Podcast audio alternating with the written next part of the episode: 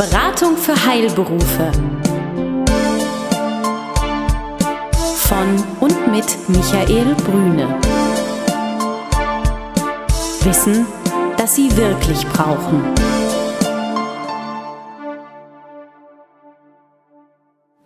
Guten Tag, meine Damen und Herren. Hier ist wieder der Podcast der Beratung für Heilberufe. Ich grüße Sie herzlich. Mein Name ist Michael Brüne und ich freue mich ganz besonders, heute wieder bei Frau Lemme zu sein in Berlin. Hallo, Frau Lemme. Hallo, Herr Brüne. Frau Lemme, Sie sind Rechtsanwältin und äh, Partnerin der Anwaltskanzlei Lemme und Abid in Berlin.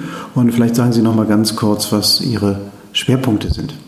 Meine Schwerpunkte im Speziellen sind so das Internetrecht und IT-Recht und dann noch der gewerbliche Rechtsschutz. Darunter fällt das Urheberrecht, Markenrecht und Wettbewerbsrecht.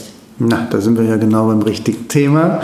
Arztpraxen und Apotheken, natürlich auch immer die Zahnarztpraxen, kommen natürlich über das Internet immer stärker in den Markt. Wir haben uns heute ein Thema herausgenommen, was äh, mit dem Obertitel Bewertungsportale, glaube ich, allen zugänglich ist. Die Frage ist erstmal, was ist ein Bewertungsportal und welche Bedeutung hat es? Und ähm, Bewertungsportale, da fallen Ihnen jetzt bestimmt verschiedene Namen ein, die wir nicht alle nennen wollen, damit wir nicht in äh, wettbewerbsrechtliche Fragestellungen kommen. Aber alle Hörerinnen und Hörer haben sicherlich jetzt ein, zwei, drei vor Augen. Äh, und ich glaube, Frau Limme, man kann sagen, die nehmen an Bedeutung zu.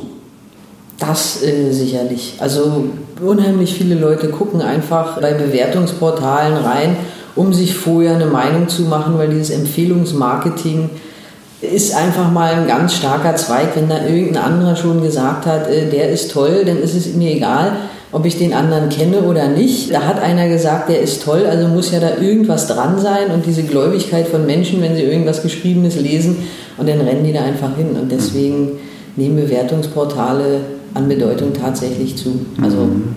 ja. Das ist auch etwas, was äh, wir in der täglichen Praxis feststellen. Jetzt stellt sich aber eine Frage, Frau Lemme.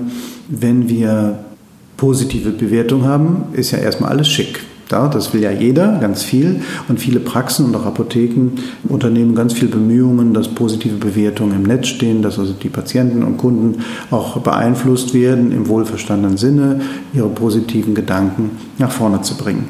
Frage 1, darf ich damit werben? Ja, Grundsätzlich, um die Frage so zu beantworten, ja, ich darf mit den positiven Bewertungen werben. Was ich allerdings nicht machen kann, ist mir von einer Fülle von Bewertungen nur die besten rauspicken und die negativen unter den Tisch fallen lassen. Ich muss, wenn, dann so transparent werben, dass ich den ganzen Bewertungsrahmen angebe. Es kommt halt immer darauf an, wie ich diese Bewertung einbeziehe. Wenn ich beispielhaft auf einige sehr positive verweise, dann kann ich das unter Umständen auch machen. Aber ich darf nicht den Eindruck entstehen lassen, dass ich nur positive Bewertungen habe und die negativen aus irgendwelchen Berechnungen oder Erwähnungen oder Texten komplett rausnehmen.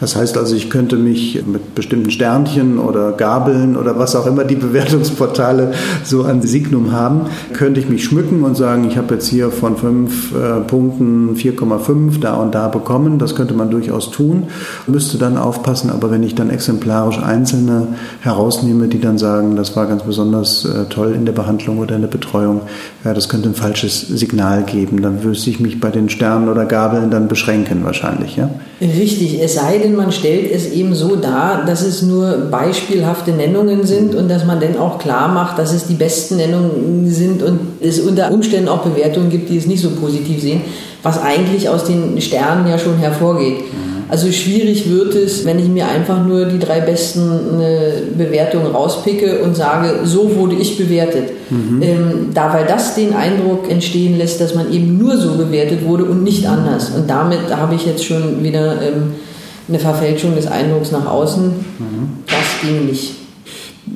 Das würde aber auch bedeuten, wenn ich jetzt auf ein Bewertungsportal gehe, habe eine als Arzt oder Apotheker oder Apothekerin eine Bewertung bekommen, kopiere mir die aus dem Bewertungsportal heraus und setze die auf meine Webseite. Wie ist das da mit dem Urheberrecht? Darf ich das?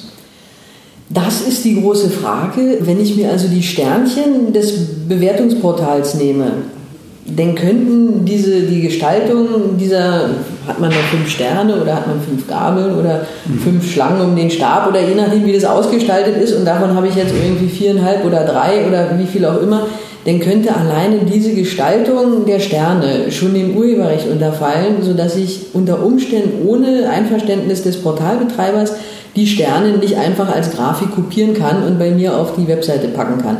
Da müsste man dann gucken, äh, was die allgemeinen Geschäftsbedingungen der jeweiligen Portale hergeben und unter welchen Bedingungen ich tatsächlich auf die Bewertungen oder die Darstellungen, die grafischen Darstellungen zurückgreifen darf.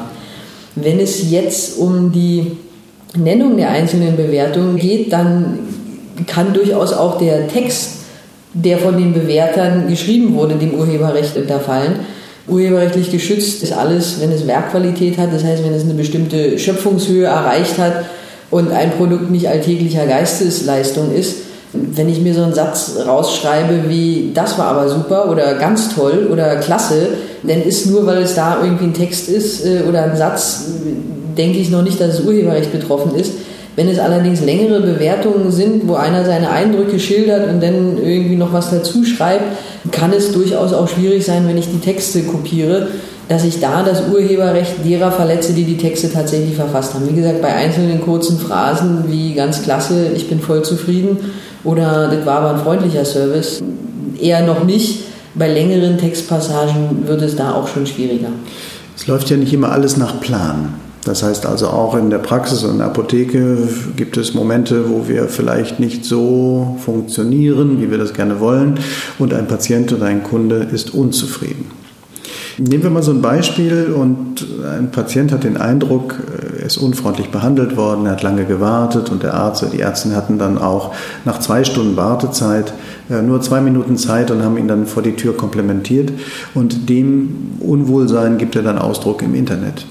Ich persönlich als Arzt habe aber einen anderen Eindruck, auch wenn ich nochmal recherchiere und sage, er hat nicht zwei Stunden gewartet, er hat nur eine Dreiviertelstunde gewartet, er war auch ungnädig und ist also unflätig mit den Mitarbeitern umgegangen und und und und wir mussten uns schützen und haben ihn dann gebeten, unsere Praxis zu verlassen. Also der gleiche Fall, eine etwas andere Darstellung. Kann ich mich dagegen schützen? Kann ich das Bewertungsportal bitten, eine solche Bewertung herausnehmen oder was empfehlen Sie da? Bitten kann man das Bewertungsportal sicherlich, aber es mhm. wird höchstwahrscheinlich nicht wirklich von Erfolg gekrönt sein, weil erstmal unterliegen die Bewertungen grundsätzlich auch dem Recht auf Meinungsfreiheit. Das heißt, grundsätzlich kann jeder erstmal sagen, äh, was er möchte. Und die Äußerung der eigenen Meinung findet an den Rechten der anderen ihre Grenzen. Und die Rechte der anderen fangen halt da an, wo das allgemeine Persönlichkeitsrecht verletzt wird, aufgrund von Beleidigung oder falschen Tatsachen. Wenn wir jetzt bei dem Beispiel mit den zwei Stunden Warten bleiben, wenn jemand sagt, ich habe zwei Stunden gewartet, dann ist zwei Stunden ist eine Tatsache, die man beweisen kann. Zwei Stunden kann ich auf die Uhr gucken und kann nachmessen, waren es zwei Stunden oder waren es keine zwei Stunden. Wenn nachweisbar ist, dass derjenige tatsächlich nur eine halbe Stunde oder eine Stunde gewartet hat, dann ist es eine falsche Tatsache. Dann kann ich mich dagegen wehren. Dann muss ich mich aber direkt an denjenigen wenden, der eben diese Äußerung im Internet auf dem Bewertungsportal gemacht hat. Wenn jemand nur schreibt, er hat lange gewartet oder er wurde unfreundlich behandelt, dann ist es eher ein subjektiver Eindruck, der der Meinungsäußerungsfreiheit unterliegt und dann habe ich kaum eine Chance, hm, was heißt kaum eine Chance? Da habe ich wirklich gar keine Chance, ähm, mich dagegen zu wehren, weil lange ist subjektiv. Für einen sind zehn Minuten lange und für den anderen sind anderthalb Stunden immer noch nicht lange, weil er schon mal drei Stunden gewartet hat. Ähm, das unterliegt dem Recht äh, auf Meinungsäußerungsfreiheit und da habe ich keine Chance gegen vorzugehen. Urheberrechtsverletzung, das haben Sie ja gerade schon angesprochen und das fängt auf der einen Seite ganz einfach und harmlos an.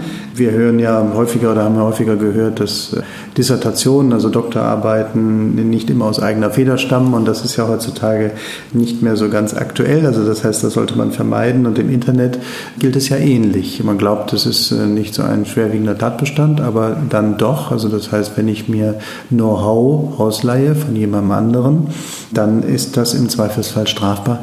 Wann fängt das eigentlich an? Wann ist etwas strafbar? Sie haben vorhin diesen Tatbestand genannt, wenn jemand sagt, klasse oder super oder das hat mir gut gefallen, dann ist das noch kein schöpferischer Akt. Ja? Wenn aber jemand etwas mehr schreibt, dann kann das schon durchaus auch zu einer, ich weiß nicht, intellektuellen Leistung werden, äh, die ich mir entleihe. Fängt es da an, das Urheberrecht? Das unterliegt grundsätzlich einer Bewertung im Einzelfall, wie so vieles im deutschen Recht. Aber der Gradmesser, ab wann ein Text in dem Urheberrecht unterliegt, ist tatsächlich die klassische Definition, eine schöpferische Leistung, die sich daran bemisst, ob es eine nicht alltägliche Geistesleistung ist. Und da wird die Latte eher niedrig gelegt. Das heißt, ein Satz oder zwei Sätze oder wenn ich mal schnell eine E-Mail schreibe oder eine SMS, so ganz kurz, alles klar, Schatz, komme später, das ist noch kein Urheberrecht. Aber wenn ich zum Beispiel anfange, mein eigenes Unternehmen auf der Webseite vorzustellen und da zehn Sätze drüber schreibe, sehr geehrte Damen und Herren, herzlich willkommen und fange an, da mir einen Text auszudenken, wie ich mich am besten darstelle und wie ich am besten werbe oder wie ich ein Produkt am besten beschreibe oder wie ich eine Wirkung, wenn wir jetzt auch im Heilmittelbereich sind, eine Wirkung von Medikamenten beschreibe, dann ist das durchaus schon dem Urheberrecht zugänglich. Also das hat denn die Messlatte schon passiert und würde denn als Text unter das Urheberrecht fallen. Das heißt, ist urheberrechtlich geschützt und darf nicht mehr ohne Erlaubnis des Verfassers des Textes äh, in irgendeiner Form kopiert werden, veröffentlicht werden, genutzt werden. Okay, also es bedeutet, wenn ich jetzt irgendwo hergehe und finde irgendeinen Text im Internet als ganz besonders treffend, halte den also für nicht nur intellektuell, sondern auch inhaltlich für einwandfrei und sage, den möchte ich gerne auf meiner Webseite haben, weil ich zutiefst davon überzeugt bin, kopiere mir den, setze ihn auf meine Internetseite, hätte ich im Zweifelsfall ein Problem. Bingo, richtig. Dann hätten Sie im Zweifelsfall ein Problem. Dann gibt es die Möglichkeit, bei Texten, die kann man ja öfter noch immer umschreiben und umformulieren, weil Gedanken und Ideen äh, sind grundsätzlich nicht schutzfähig.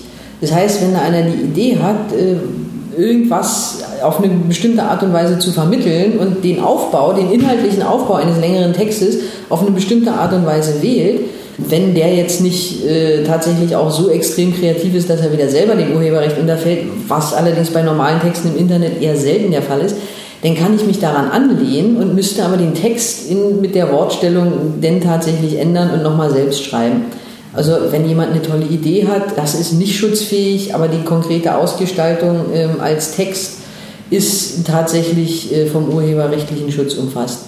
Und genauso sieht es auch mit Bildern aus. Der Fotoklau im Internet ist ja auch immer wieder ein beliebtes Thema, mhm. wo ich dann denke, na eigentlich ist es so oft thematisiert worden, das muss doch nun schon jeder wissen, aber offensichtlich ist es nicht der Fall. Also es gibt wirklich immer noch Leute, die sich denken, ach, dann gebe ich das einfach bei der Google Bildersuche ein, da kommen ja genug Fotos und dann nehme ich die und dann kopiere ich die auf meine Webseite. Ganz großes Problem, auch bei Fotos muss es nicht irgendwie erst künstlerisch arrangiert sein, bevor ein Foto unter das Urheberrecht fällt. Selbst ein ganz normales Urlaubsfoto kann schon urheberrechtlich geschützt sein. Also da auf alle Fälle aufpassen, nicht einfach nur rüber kopieren, sondern im Zweifelsfall den Verfasser des Textes oder den Fotografen um Erlaubnis fragen, mhm. sich diese Erlaubnis im Idealfall schriftlich geben lassen, damit man im späteren Fall einer Auseinandersetzung auch noch einen Nachweis hat, okay, ich hatte wirklich die Erlaubnis, das zu nutzen. Ist das auch bei den Datenbanken, Bilderbanken? Ähm, da gibt es ja einige, die im Internet auch Bilder professionell anbieten, die man kaufen kann oder die auch frei zugänglich sind.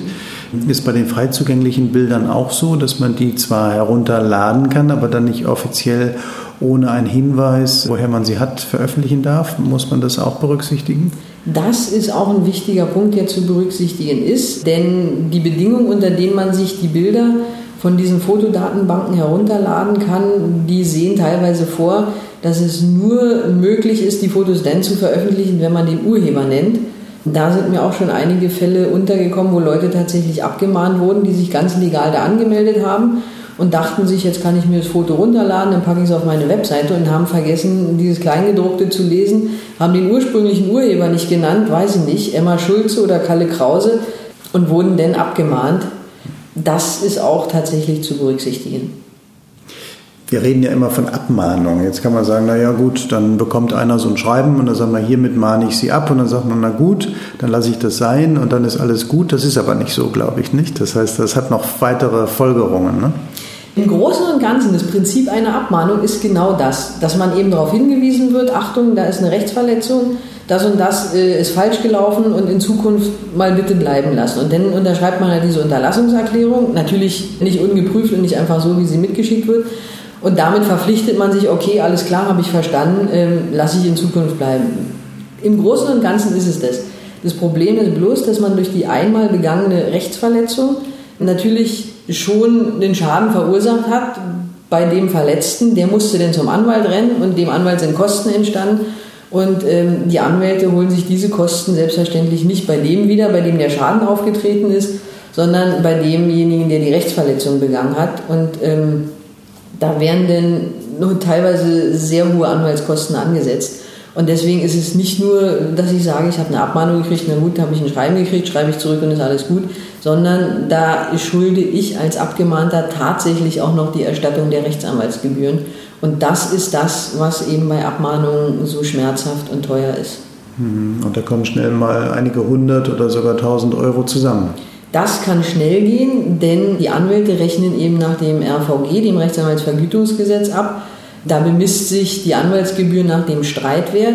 Und der Streitwert bemisst sich, wenn ich jetzt nicht sage, okay, ich verkaufe ein Auto für 10.000 Euro, dann ist der Streitwert eben der Wert des Autos für 10.000 Euro, sondern nach dem wirtschaftlichen Interesse. Und der ist eben bei solchen Unterlassungsansprüchen, wo, wo liegt mein wirtschaftliches Interesse, dass einer meinen Text nicht benutzt oder mein Foto nicht benutzt oder dies tut oder jenes tut, das wird eben teilweise mit horrenden Summen angesetzt. Da hat die Rechtsprechung in den letzten Jahren angefangen, das ein bisschen nach unten zu korrigieren, auch bei Urheberrechtsverletzungen. Aber im Großen und Ganzen werden eben die Streitwerte für dieses Unterlassungsinteresse noch sehr hoch angesetzt, sodass sich da Rechtsanwaltsgebühren von, ja, von 500 bis 2000 Euro ist da alles möglich. Hm kommt natürlich gleich die Frage, kann man sich dagegen versichern? Weil viele haben ja eine Versicherung, irgendwie eine Rechtsschutzversicherung und da wird man sagen, naja gut, dann machen die das gleich mit oder machen die das nicht. Die meisten Rechtsschutzversicherungen und die Standardpolicen haben eben Verstöße gegen das Urhebergesetz und wettbewerbsrechtliche Sachen nicht mit in ihrer Police umfasst. Das heißt, wenn man denkt, na, ich bin noch rechtsschutzversichert, das sind Spezialmaterien, urheberrechtliche Abmahnung, wettbewerbsrechtliche Abmahnung, Markenrecht. Der ganze Bereich des gewerblichen Rechtsschutzes ist bei den meisten Policen, bei den Standardpolicen mit ausgeklammert. Da müsste man denn mal bei seiner jeweiligen Rechtsschutzversicherung nachfragen, ob es da die Möglichkeit gibt, das irgendwie aufzustocken, eine Zusatzversicherung. Die Möglichkeiten gibt es sicherlich, aber wie gesagt, bei Standardpolicen ist es nicht dabei. Mhm. Ja, da muss man einfach auch prüfen, ist das dann erschwinglich? Wie hoch ist das Risiko? Was habe ich für eine Webseite? In welchen Portalen bin ich eigentlich unterwegs? Äh, das ist vielleicht auch noch eine ganz interessante Frage. Es gibt ja jetzt, glaube ich, den Hinweis, äh, die gab es ja schon lange, die Impressumspflicht, dass man der nachkommen muss und nicht nur auf der eigenen Webseite, sondern auch auf Portalen, in denen man sich bewegt oder Social Media, wie man das ja nennt heutzutage.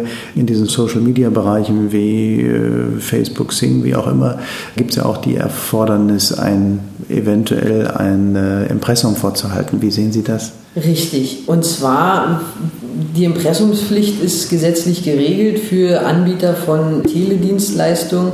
Das ist für Webseiten unbestritten und wird auch jetzt, inzwischen halten sich auch alle dran, wird auch meistens befolgt. Relativ neu ist die Tatsache, dass auch für gewerbliche Anbieter in Social Medien wie Facebook zum Beispiel ein Impressum erforderlich ist. Das hat vor anderthalb Jahren angefangen mit einem Urteil vom Amtsgericht Aschaffenburg, das jetzt äh, kürzlich äh, nochmal durch ein Landgerichtsurteil bestätigt wurde. Inwiefern, also es sind jetzt auch erst zwei Urteile dazu draußen, inwiefern das im Zweifelsfall höchstrichterlicher Rechtsprechung standhalten wird, ist auch nochmal fraglich. Aber für Facebook ist die einhellige Auffassung äh, tatsächlich dahingehend, dass man sagt, okay, wenn ich als Gewerbetreibender oder Freiberufler mich und mein Unternehmen gewerblich in den Social Media präsentiere und auf Facebook eine Seite betreibe, sollte ich ein Impressum vorhalten. Was relativ neu ist, ist eine Entscheidung, ich glaube, die kommt aus Düsseldorf, vom Landgericht, dass auch auf Xing für gewerbliche Webseiten ein Impressum gefordert wird. Das ist sehr umstritten, weil die Frage ist halt auch, wie kann ich das tatsächlich auf dieser Seite einbinden, wo kann ich mir da ein Impressum. Bei Facebook hat man ja auch diese Infoseite Und man sagt, na gut, normalerweise würde ich alle Informationen, die ich in dem Impressum finde und suche, eben in dieser Infoseite auch finden und suchen. Muss ich da jetzt noch extra über eine App ein Impressum äh, integrieren, wo ich das gleiche nochmal schreibe, nur anders nenne? Ähm, kann ich das überhaupt bei, bei Xing auch machen? Habe ich da diese Apps? Wie ist es technisch umsetzbar? Macht es überhaupt Sinn? Oder fällt es unter Umständen, selbst wenn man sagt, gut, es ist tatsächlich erforderlich, fällt es nicht eventuell sogar unter eine bestimmte Bagatellschwelle, dass man sagt, na gut, es ist aber jetzt nichts, was tatsächlich den Wettbewerb so beeinträchtigt, als dass ich das jetzt tatsächlich abmahnen müsste und könnte. Also was die Impressumspflichten bei Xing anbelangt, ist es alles höchst umstritten. Wer auf Nummer sicher gehen will und tatsächlich sagt, okay, lieber vorsichtig und ich zu dem, dem muss man wahrscheinlich tatsächlich dazu raten, auch auf, auf Xing sich sowas wie ein Impressum zuzulegen. Aber im Zweifelsfall kann man auch sagen, na, eigentlich ist es doch lächerlich. Äh, also ich persönlich finde es lächerlich, auch auf Xing eine Impressumspflicht zu fordern.